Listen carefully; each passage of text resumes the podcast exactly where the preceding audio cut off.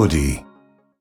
インター FM インベストサンデー西田真澄です。江連優子です。それではゲストをご紹介しましょう。ニューホライズンキャピタル株式会社代表取締役会長安藤康さんです。おはようございます。こんにちは。おはようございます。それでは安藤さんのプロフィールを簡単にご紹介しましょう。1958年生まれ、東京大学卒業後、1981年に三菱銀行、現三菱 UFJ 銀行入行。2002年、フェニックスキャピタルを創業し、代表取締役 CEO に就任。2006年10月、ニューホライズンキャピタルの代表に就任。この間、流通、建設、製造業にわたる数多くの企業の再生と成長を手掛けられています。早速なんですけれども、えーメガバンクから PE ファンド、フェニックスキャピタル、そしてニューホライゾンキャピタルの立ち上げの経緯についてお伺いできないでしょうか。えー私大学を1981年に卒業いたしまして、まあ、都市銀行に就職いたしました。そこで預金融資それから為替のトレーディング海外支店などさまざまな経験をさせていただいたんですけども最後に経営企画部門の次長をやりました。そこでですね銀行の限界っていうものも非常にこう強く感じたんですね。結局銀行特に商業銀行っていうのは貸したお金を返してくださいというビジネスでございまして、まあ、企業価値とかそういうものの向上には一切こう重きを置かないということなんですね。はい。担保があるかとか保証があるかとか23年先の貸したお金が入ってくるかということしか、まあ基本的には興味がないとまあ言うとちょっと言い過ぎかもしれませんが、まあ、そういう面がどあどうしてもあるなというのを強く感じたんですね。はい。で企業価値の向上っていうのはやっぱり二の次でしかないと。はい。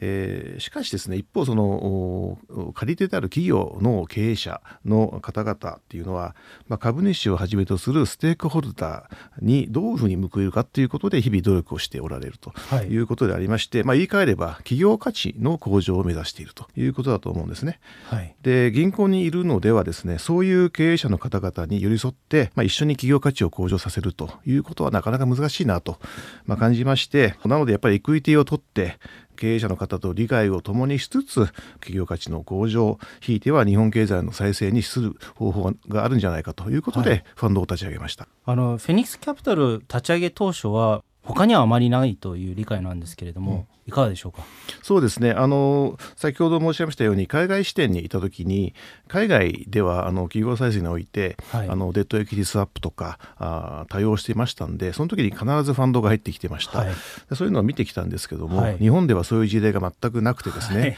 あの実は我々が手掛けた和装の市田という会社、はいこれはあの業歴が非常に長い京都の老舗なんですが、はい。ここが私的整理ガイドライン第1号案件ということで、はい。かつデットエクイティスワップ債務の株式化をはい。した初めての案件ということでもありまして、はい。まあ、まあまさにもう本当にあの一番初めのです、ね、案件をやってきたという感じですね。あの債務整理ってなるとあの、まあ、銀行が、まあ、いわゆる、まあ、貸していた、まあ、債権を、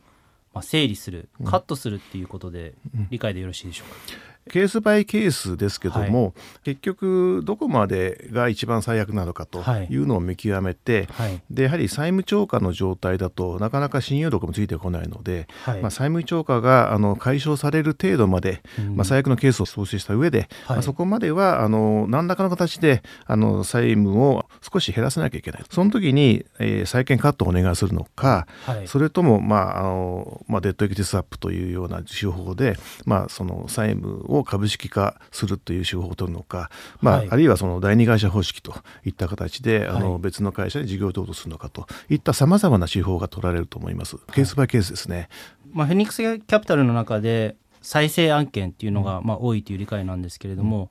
実際企業再生っていうのはどういったものになるんでしょうか？企業再生っていうとなかなかあの難しいしまさにその落ちてくるナイフをつかむようなもんだっていう方もおられるんですけど、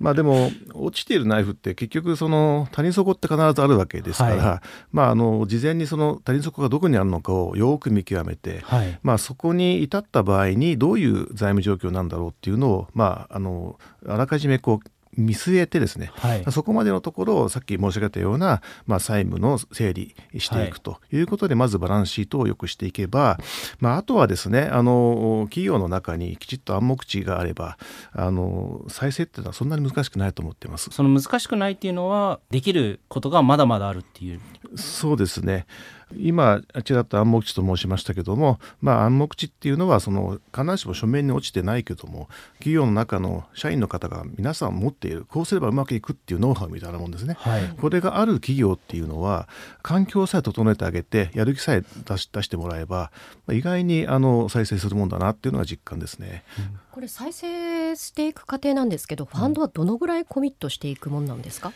えあのプライベートエクイティの場合はハンズオンって言いまして、我々自身がですねあの従業員や役員の方と一緒にあの汗をかいていくというスタイルなんですね。なので、えー投資すると必ず取締役会にまあ何人かそれからそれ以外のスタッフも何人か送り込んでですねもう現場で、まあ、車座になってみんなで話し合っていくみたいなことをやりますね。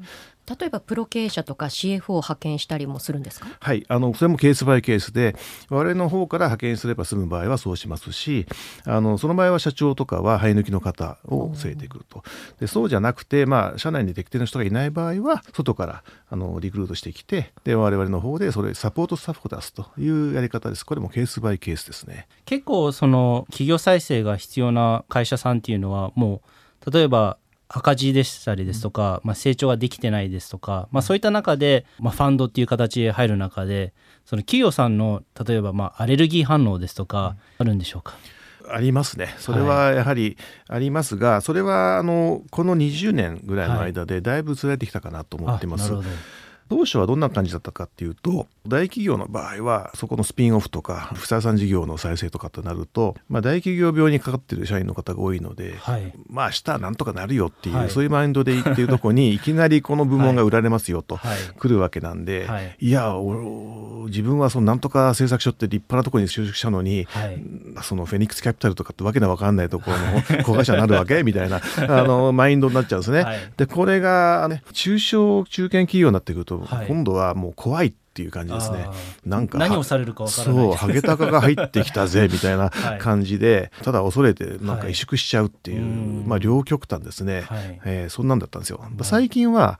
それ結構薄らいできて、はい。事例が増えてきたということも、うん。まあ、うちも100社ぐらいやってますけど、他のプライベートエクイティファンドもまあまあ本当30社40社やられてますからもう世の中に広まってきてるんですね。だから割とこうアレルギーが減ってきたかなと思います、うん。やはり最初に入ったその、まあ、いわゆる御社の印象とそのエグジットした後の御社の印象っていうのはやはり従業員の皆様からしても、まあ、全然違うっていう。あのそれは本当にありがたいお話で我々本当車座で一緒にやるもんですから、はいもう同志になっちゃっててはい。もうまあまあ、まあ、もちろんあの 9時から5時もやるんですがその後もね、もう飲みに行ったり、はい。そこでワイワイ騒いあの、はい。騒ぐっていうか騒ぎながらこうね 議論をするっていうやっていきますので、はい本当にあの戦友みたいになってて、はい。で EXIT 終わった後もですね、はい。大体その後も何年も一緒にあの、うん。そう夜の飲み会だけは続いてるみたいな 感じですね実際。はい、はい。大変だからこそできる、まあ、戦友みたいな感じですよねでも、そうですね。特に再生案件の場合はそれが多いですね。なるほどこれ実際 EXIT っていうのはどういった形になるんですか？はい、再生案件の場合はあまりないんですけども普通のまあバイアウトの案件事業承継の案件ですと、まあ、IPO が最近ではまあ最もあの目指すところとしては多いんですけども、まあ、それ以外にもあの当然 M&A であのトレードセールスっていうんですけどももうちょっとご縁のあるところに株を保有するという形が多いですね。再生案件はちょっとあの IPO は難しいので多くの場合に大体はトレードセールであのどこかで保有するという形ですね。あの企業再生っていうのは、まあ、聞こえはすごくかっこいいですしただ実際は、まあ、ものすごい大変なことだと思うんですけれども、どういったところから着手してどういったこう変貌変革っていうのを成し遂げていくのでしょうか、まあ2段階あってまずはバランスシートの整理ですね。落ちっていくナイフという例えがありますがやっぱり谷底っていうのはあるので、はい。あのどこが谷底かっていうのは十分にデュージェンすると分かるのでもうその事前調査でその谷底を確認したら、まあ、そこがあの最悪のケースだということで、まあ、そこまでのところのきちっとしたあの債務の整理とか、はい。それからまあ不採算な事業やまあ固定資産ですねこういったものの整理っていうのを進めていくと。はいでそこで資本が十分であればいいけども、まあはい。まだ足りなかったらファンドの方からニューマネーを入れて、まあ、それでバランスシートをきれいにしていくと。これがまあまず第一段階でこれがないと再生案件はうまくいかないですね。うん。まあ、何よりもこれがとにかくあればまあ大体6号ぐらい終わった感じ、であとは社員の中にやっぱり暗黙知がきちっとあるかっていうのを一人一人きちっとインタビューをしてそれであのあこの会社はこういうところが強みだなとかこういうところがあのもう少しだなっていうのを把握しておくとじゃあその暗黙知を生かした経営をするためにはどういう組織体制がいるのかとかどういう報酬体系がいるのかっていうのを再構築してあげればまあ割合その皆さんやる気になっていただけるとそれからあのバランスシートがきれいになっているもんですから取引先からの信用力がだいぶ上がってるんですね。なので自然にその回復していけるっていう面も正直ありますね。まあ、バランスシートの再生債務の整理がなければ、まあ、会社構成法ですとか民事再生ですとか、はい、まあ、最悪パターンもある中で、まあ、逆に後ろがないと言いますか、まあ、社員皆さんのまあ覚悟が必要な状況にあってそこからまあその従業員さんの持っている暗黙知によってまあ売り上げをどう増やしていくですとか、うん。どうやってこのリレーションシップをより強化するですとか、そういうところになるんですかね。そうですね。民事再生法とか会社構成法とかっていうのは、まあ法的整理はい。でで我々が主にやっているのはあのそうではない私的整理って言われているんですけど、い、ずれも最終的にはですねあの金融債務者の債務再編が目的になっています。で多くの場合事業譲渡スキームといって SPC をですね立ち上げて、はいそこにあの健全な事業を移すという形でされるという点ではですね似てるんです。なるほど。ただ法的整理をやるとやはり信用力という面で倒産っていうふうにまあ一般的に言われるもんですから、はい信用力が落ちてしまうっていうデメリットがあるので、はい。なるべく私的整理でやりたいということです。まあ、そういう意味であの我々が入っていって私的整理でやってあげることによって、い。社員の方のモチベーションもまあ維持できるとはい。いうところはあるかなと思っています。はい、あの安藤さんがおっしゃった中で従業員の皆様のやる気ですとか、まあ、その暗黙知をリアライズするために報酬体系を変えるっていうおっしゃったかと思うんですけれども具体的にはどういったことになるんでしょうか？うん、やはり暗黙知を持ってそれを発揮していただける社員の方ははい、その年齢とか経歴を問わずにですね、はい。ある程度そのプロモーションをしていくとかそれからまあ給与体系もですね、まあ、年功序列で、はい。なんか年次によって、えー同じみたいなものはですね、はい。なるべく避けて、はい。能力別に給料体系を決めていくとはい。いうことだと思うんですね。うん。まあ、それは今の大企業はい。自体に問題があるので、うん。それをまたその中堅中小企業も真似てしまっているんでですね、はい。まあ、それはまあやめた方がいいなとうん。いうことですね。でさらに言えばあのファンドが入ることによってストックオプションとかはい。いうようなスティークスキームとかあの業績連動報酬といったあの報酬体系もですね容易に入れることができますので、はいこれはやっぱり株主があの一人であるっていうメリットでそこはあの今までよりは簡単にできますから、まあそういった新しいあのはい報酬体系も入れてます。若い世代の方がよりやる気が出るような報酬体制ですよね。そうですね。まあ、年功序列だとどうしても アップサイドが見えづらかったりもしくは全く見えなかったりですとか、まあそうですね。はい、あるかと思います、実際例えばまあ赤字をまあ黒字にするですとかっていううん。こともあるかと思うんですけれども言ってしまうとまあ先ほど落ちるナイフとおっしゃった中で、まあ、僕の中ではちょっと渦中の栗を拾いに行くような、うん。まあ、特に赤字企業はそうだと思うんですけれども、うん。赤字を黒字にしていくしんどさっていうのはうん企業によって様々だと思うんですけれども、うん。実際やってみると思ったより時間がかかったりですとか、うん。まあ、思ったより早くできたりですとか、うん。うん。いかがでしょうか？赤字になっている要因っていうのは、はい。まああのまあ、いくつかあるんですけども、はい。過去2 3 0年に関して言うと、はい。基本的にはデフレ経済の中で、うん。トップラインが基本的には値下げでですね、はい。落ちていくような感じなんですね。それで固定費自体は固定費なんで、もう変わらないので、はい。まあ、必然的にですね収益率が落ちていくといはいう形で赤字になっていくというのが多かったですね。うん。もう一つのパターンは、まあ、不採算事業を抱えてしまっているということで、ある程度景気が良かった時期に、はい。あの多角化経営という形で不採算事業に手を出していく、はい。あるいは不要な不動産投資をしているような、あのケースが結構あって、はい。これが減損を下ってですね大きな損失を出して、はい。まあ、債務超過に陥ると、うん。まあ、いったような大きく2つのパターンがあるんですけども、はい。まあ、前者に関して言うと固定費を、はい。まあ、そんなに、まあ、抑えるとですね結局給料カットとかになってしまうので、はい。なるべくそうはしたくないんですけども、うん。まあ、そうは言っても、まあ、抑えるべきものは抑えて、はい。余計な固定費を下げていくというようなことを工夫するということと、まあ、売上に関しては我々が入ることによって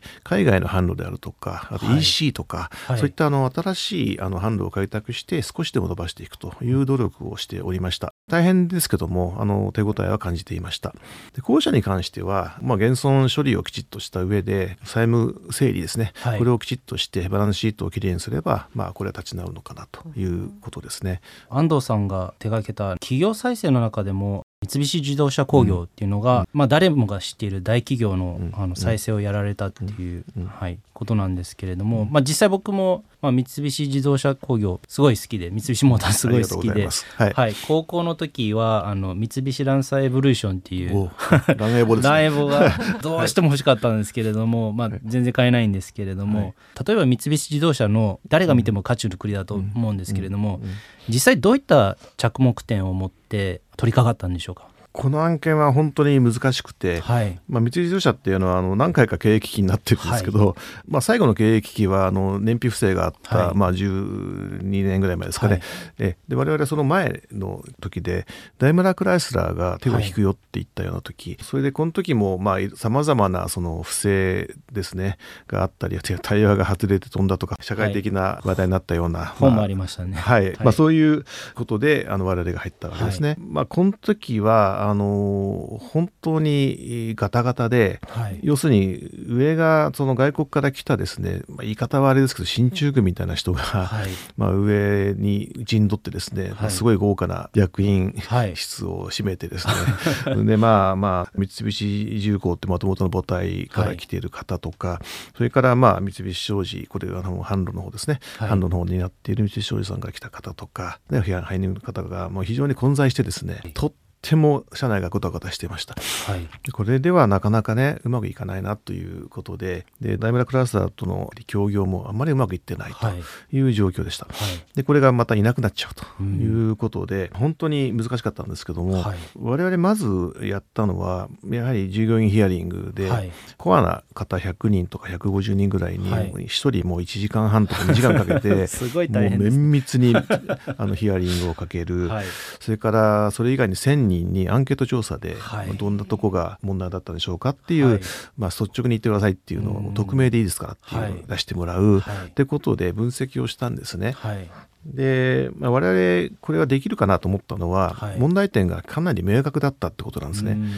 うんそれは2つあって部門の壁が非常に高いというはい。ことでこれが1つ目ね、はい。で2つ目は車を作る発想が間違ってるっていうことですね、はい。この2つがあったんです、まあ、1つ目の部門の壁っていうのは車っていうのはバリューチェーンがですねとっても長いんですね、はい。設計から始まって、購買ですね、はい。調達ですねして製造してで販売してアフターケアって、はい。あってその間にいろんなその関連会社とか、うん。あの取引先が関与してくるっていうような、はい。こういう長いバリューチェーンがあるんですけどその各部門のですね壁が非常に高いってことがうん。明確に分かったんですね、うん。このインタビューしてですね。で要するにその販売からするとこういう問題があるよって言っても、製造の方はいやそんなもんはね お前らがちゃんと売らないからだって言ってるしまあ設計の方はですねはい。私はいいもの作ってんだし、はい。えー文句言うなよとかって、はい。もう、まあ、もうすでに王様みたいな感じでですね、君臨しているっていうことですね、こういう状況だったんです。この部門の壁を取り払わないと、うん。結局そのおどこに何の問題があるのかっていうのがですね、部門間で共有されないじゃないですか、うんえー例えばその販売の現場とか品質管理の現場から問題点が上がってきても今までは部門の壁が高くてですね、そんなその王様であるその設計部分なんか言えないよみたいな雰囲気が、はい。まああって、はい。でその上にいる役員が外国人だったり、はい。まあ、寄せ集め部隊だったりしたんで、はい。まあ、ますます話が通じなくて、なのであの隠蔽が起きて不祥事も起きると、うんこういう体制だったんですね。でこの部門の壁をなくせば治るだろうっていうことであの、はいまあ、我々はこれについてはクロスファンクショナルチーム CFT っていうのを立てて、はい。部門横断的なあの協議の場を作って1年間かけて答申をですね本当に数百ページっていう長い答申を出したんですけど、まあ、ここであのそういったあの悪兵を断ちましょうということでやりました、だから2つ目のその製品のですねそもそもその作り方が間違ってる発想が間違ってるところなんですけど、まあ、今もちらっと言いましたけども、はい。まあ、自動車会社にありがちなんですけどもやっぱ設計部門が王様なんですね。それで、はい。プロダクトアウトっていうかその自分たちがいいものを作ってんだから売れるはずだろう。はい。っていう、まあそういう発想で車を作りがちなんですね。それであの下々の声はまあまあまあそれはお前らがうん 売り切れないから悪いんだっていうまあそういうことだったんですね。でそうじゃなくてやはりプロダクトアウトではなくてマーケットインじゃなきゃいけないと。はい。いうふうにもう明確にこれは感じたんですね。はい。つまりそのむしろ逆だと。あの今まで上から下に設計から販売に流れてたのを販売から逆に設計に下ろしていく、現場はどういうことがお客様が求めてるもんだよっていう声をですねはい。吸い上げてるわけですから、それをきちっとあの反映させていかなきゃいけないんですがこの仕組みが全くと言っていいことなくて、あこれをまず直さなきゃなっていうことで、はいまあ、あのさっきのクロスファンクションチームに加えてこの部分はマーケットインでやろうぜっていうことで、まあ、プラットフォームの整理から始まり車の設計思想もですね全部、はい。あのえー変えました。はい。でそのマーケットインのマーケットの中にはお客さんっていうこともありますけども社会っていうのもやっぱりあるだろうっていうことではい。ステークホルダーに社会を加えて当時からあのお今では当たり前なんですけどね当時、はい2004年当時はね結構珍しかったんですが、はい。社会っていうのを入れて例えばその環境に優しいものじゃなきゃいけないんじゃないかと。はいでまあランエボとかあ パジェロとかまあ素晴らしいんですけども、はい。まあ、一方でですね社内でこんなもんダメだよって言われてた電気自動車部門っていうのがあったんですね、はい。これを廃止するっていうので、はい。それは間違ってるでしょっていうことで、まあ、iMEV っていうあの電気自動車をですね、はい。あのむしろ推進しましょうということに舵を切ったんですね。でこういう形でそのそもそものあの車の作り方の発想を変えるということをですね我々もやらせていただきました。お話を聞いていると、まあ、その三菱自動車だけでなくなんか日本企業全てに当てはまるような気がするんですけれどもいかがでしょそうですね。あの意外にこれ大企業はもう元よりはい。中堅企業あたりでもですね、部分の壁って非常に高いんです。うはい。それでこれをまああんまりですねあの、はいまあ、銀行とか証券みたいにあんまり人事異動しちゃうとね、はい。あのまた専門性がなくなるっていうのは分かるんですけど、うんはい。あんまり一箇所ばっかりいるとですね、はい。これはやっぱりあのすごいタコツボって我々言ってるタコツボ文化っていうんですけど、はい。そうタタコがタコツボにいるような感じで、外の世界が見えなくなっちゃうから、うん。はい。これはやはりあの交流させるべきだし三菱自動車に限らず今我々投資ところはみんなそういうことをやってます。部門間の交流っていうのをですね、はい。あの車座でやるっていうのをもう必ずやってます。えさてインベスターズサンデーニューホライズンキャピタル株式会社代表取締役会長安藤康さんをゲストにお迎えしてお届けしてきました。安藤さんには来週も引き続きご登場いただいて日本企業に必要な哲学フィロソフィーについて伺っていきたいと思います。安藤さん来週もよろしくお願いいたします。よろしくお願いします。番組ではリスナーの皆さんからのメッセージをお待ちしています。経済に関する素朴な疑問呼んでほしいゲストなど何でも OK です。メールアドレス invest.intafm.jp invest.intafm.jp インベストは INVEST です。たくさんのメッセージをお待ちしております。それではまた来週。Invest Sunday DJ は西田真澄。そしてえずれゆうこでした。Have a splendid weekend Bye Audi.